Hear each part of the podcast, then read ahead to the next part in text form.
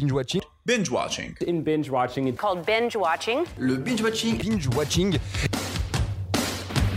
Quand on tire, on raconte pas sa vie. T'aimes bien les omelettes Tiens, je te casse les œufs. Écoutez Thérèse, je n'aime pas dire du mal des gens, mais effectivement elle est gentille. Je crois que ce serait préférable que tu mettes ta ceinture.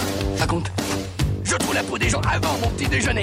Et action Bienvenue à tous et à tous dans un nouvel épisode de Binge Watching, le podcast qui revient sur les sorties de la semaine. Bonsoir. Cette semaine est une bonne semaine avec les différents films dont je vais vous parler en passant par tous les genres. Et c'est une semaine un peu particulière car je vais commencer par parler du centième film que je traite dans Binge Watching. Alors comme on dit, film 100.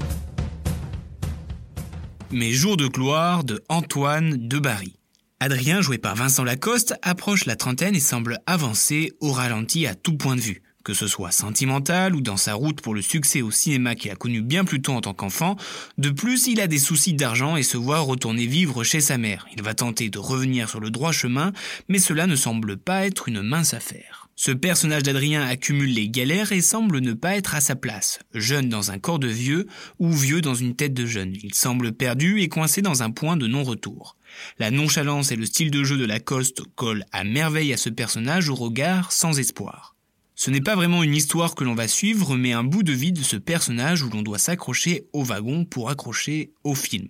Mais une fois embarqué, on se laisse facilement emporter par la narration de ce film. Je peux comprendre que certaines personnes puissent s'ennuyer sur ce type de film, mais c'est un film sans prise de tête qui donne un bon mood, enfin je trouve. Après, il peut y avoir un peu de frustration car certaines histoires ne sont pas totalement explorées, comme la petite amie, les parents ou encore les amis. Puis je trouve ça intéressant le changement d'ambiance aux deux tiers du film qui casse le rythme et redonne un second souffle au film qui commençait à perdre de vitesse. Mais du coup, le dernier tiers semble pressé et peut sembler bâclé. Alors moi, j'ai accroché grâce à un Lacoste super, accompagné d'Emmanuel Devos en mère psychiatre et d'un Christophe Lambert en père qui aurait besoin d'un psychiatre. Bref, allons enfants, mes jours de gloire est arrivé au ciné. Film 2 Lucky de Olivier Van Hoofstad. Willy et Tony sont deux potes qui sont dans la merde financièrement, mais plus pour longtemps avec une idée pas comme les autres. Voler un chien de brigade des Stups, mais tout ne se déroule pas exactement comme il l'avait prédit. Le réalisateur de Dickeneck revient avec un trio d'humoristes qui partagent l'affiche, à savoir Florence Foresti, Alban Ivanov et Michael Youn. Tous les astres sont alignés pour passer un bon moment, mais il y a un mais. Je connaissais l'humour particulier du réal belge qui m'avait bien fait rire dans son précédent film, mais là j'ai eu du mal à rentrer dedans. Du moins, un peu trop tard. J'y arrivais pas, désolé. Je ne dis pas qu'il n'est pas drôle car les acteurs arrivent à faire leur taf et quelques situations sont assez drôles. Mais les acteurs semblent assez limités par les dialogues assez creux et il manque un truc qui fait pas assez euh, naturel. Après je trouve que c'est assez bien fait dans la réal au niveau de l'intro car le lien entre les personnages est très clair et bien mis en scène. Mais ça s'essouffle très vite malheureusement. Puis après, niveau scénario, il y a quelques incohérences et trucs qui décrédibilisent l'âme du film. Par contre, j'ai beaucoup aimé la musique de film, donc c'est déjà ça. Bref, attendez-vous à voir du Yoon faire du Yoon, du Ivanov faire du Ivanov, du Foresti faire du Foresti, mais ne vous attendez pas à voir du Van Hofstad faire du Van Hofstad. Film 3 Invisible Man de Leif Wanel. Cecilia Cass est en couple avec un riche scientifique, mais la violence de l'homme l'a poussée à s'échapper de son immense demeure. Elle vit dans la constante peur et n'ose même plus sortir de chez elle, jusqu'au jour où elle apprend sa mort, ce qui lui a permis d'hériter de liberté et de money. Mais malgré cela, elle sent une présence et est persuadée qu'il n'est pas mort, et qu'il est juste en face d'elle. Alors moi qui ne suis pas un grand fan de films d'horreur, j'ai trouvé celui-ci pas mal fait. Nous n'allons donc pas suivre l'homme invisible, mais l'ex-femme de l'homme invisible, qui va sentir la présence de son ex. Ce film arrive en période post-MeToo et arrive à point nommé car c'est la parfaite métaphore de l'emprise psychologique et du harcèlement. La réalisation est pas mal faite car pas évident de filmer quelqu'un qu'on ne voit pas mais c'est une chose réussite. Par exemple, on va voir un plan assez large, mettant presque en hors-champ l'héroïne, et on va réussir à deviner la présence de Monsieur Invisible. Alors que le gars euh, filme, bah, bah rien. On arrive à avoir peur de rien. Et ça, euh, c'est fort en vrai. Non, et puis les effets spéciaux sont pas mal, et les trouvailles scénaristiques aussi. Elisabeth Moss remplit parfaitement le contrat et arrive à faire sortir du lot ce type de film sans pour autant rentrer dans le cliché. Bref, allez voir Invisible Man, c'est pas mal. Enfin, voir, euh, comment dire, enfin, pas exactement, parce qu'en vrai, on, on le voit pas. Enfin, enfin bref. Film 4 Dark Waters de Todd Haynes. Robert Bilotte, qui est interprété par Mac Ruffalo, est un avocat spécialisé dans la défense des industries chimiques. Il va être interpellé par un paysan et va découvrir que la campagne d'où il vient est une véritable bombe à retardement pour tout le village, car est empoisonnée par le groupe chimique Dupont. Il va tout risquer pour défendre les villageois face à ce grand groupe chimique. Ce film lanceur d'alerte a le mérite d'être propre et net. On peut saluer la richesse de documentation qu'a dû faire toute l'équipe pour retranscrire tout cela à l'écran.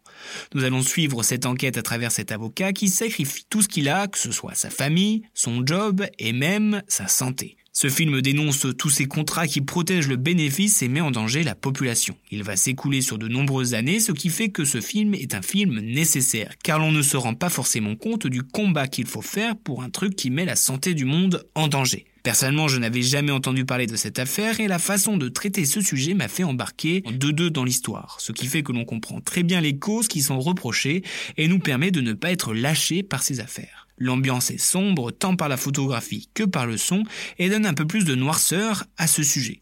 Un sujet intéressant à aborder. Bref, Darkwater va vous emmener en eau trouble. Film 5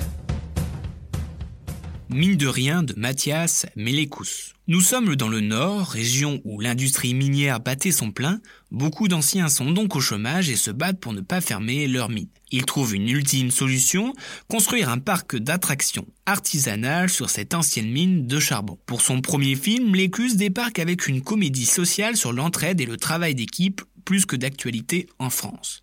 On va y voir une bande de mineurs qui vont se soutenir entre eux, peu importe l'âge, pour faire face à la mairie et sauver leur mine.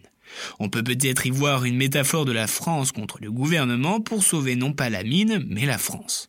Cette comédie portée par le duo Mélanie Bernier et Arnaud Ducré se laisse porter et arrive à bien emmener son message d'espoir. Je trouve quand même qu'il y a quelques malagresses et un manque cruel de rythme, mais pour un premier film, c'est vraiment pas mal.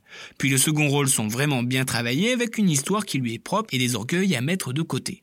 Tous différents mais unis pour une même cause. Loin d'être la comédie de l'année, mais à bord d'une bonne dose d'optimisme et vous fera passer un bon moment.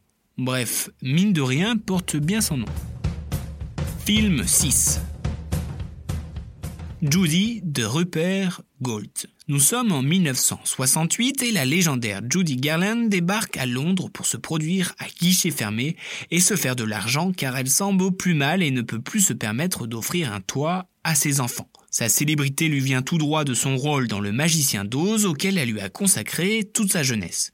Un peu trop d'ailleurs, ce qui a forcément eu un impact sur sa vie future. À l'heure où les biopics sont à la mode, on les attend au tournant, les uns après les autres. Et c'est dur de rester objectif sur ce style de film, car l'affect est à prendre en compte. Pour le cas de Judy, personnellement, je ne la connaissais pas et appris à la connaître à travers ce film. Et grâce à la très belle interprétation de René Zellweger, qui lui avait lu d'ailleurs de nombreux prix, comme un Oscar par exemple. Le style de ce biopic change de ce que l'on peut voir d'habitude.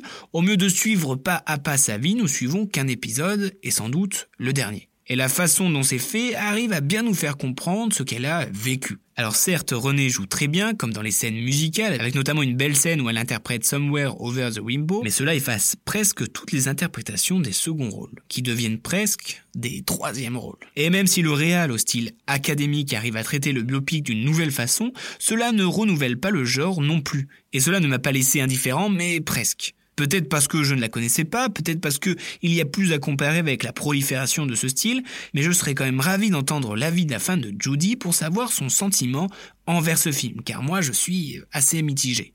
Bref, Judy, un film intéressant mais pas convaincant. Pour ce qui est de mon top, en sixième position vient Lucky, suivi de la seconde comédie française Mine de rien. Puis vient en 4 le biopic sur Judy Garland. Sur la marche du podium vient Invisible Man.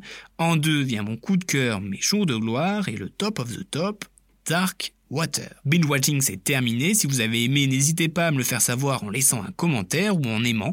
Et on se retrouve comme à l'accoutumée la semaine prochaine avec des papis dans un monde magique avec De Gaulle. Euh, enfin je crois.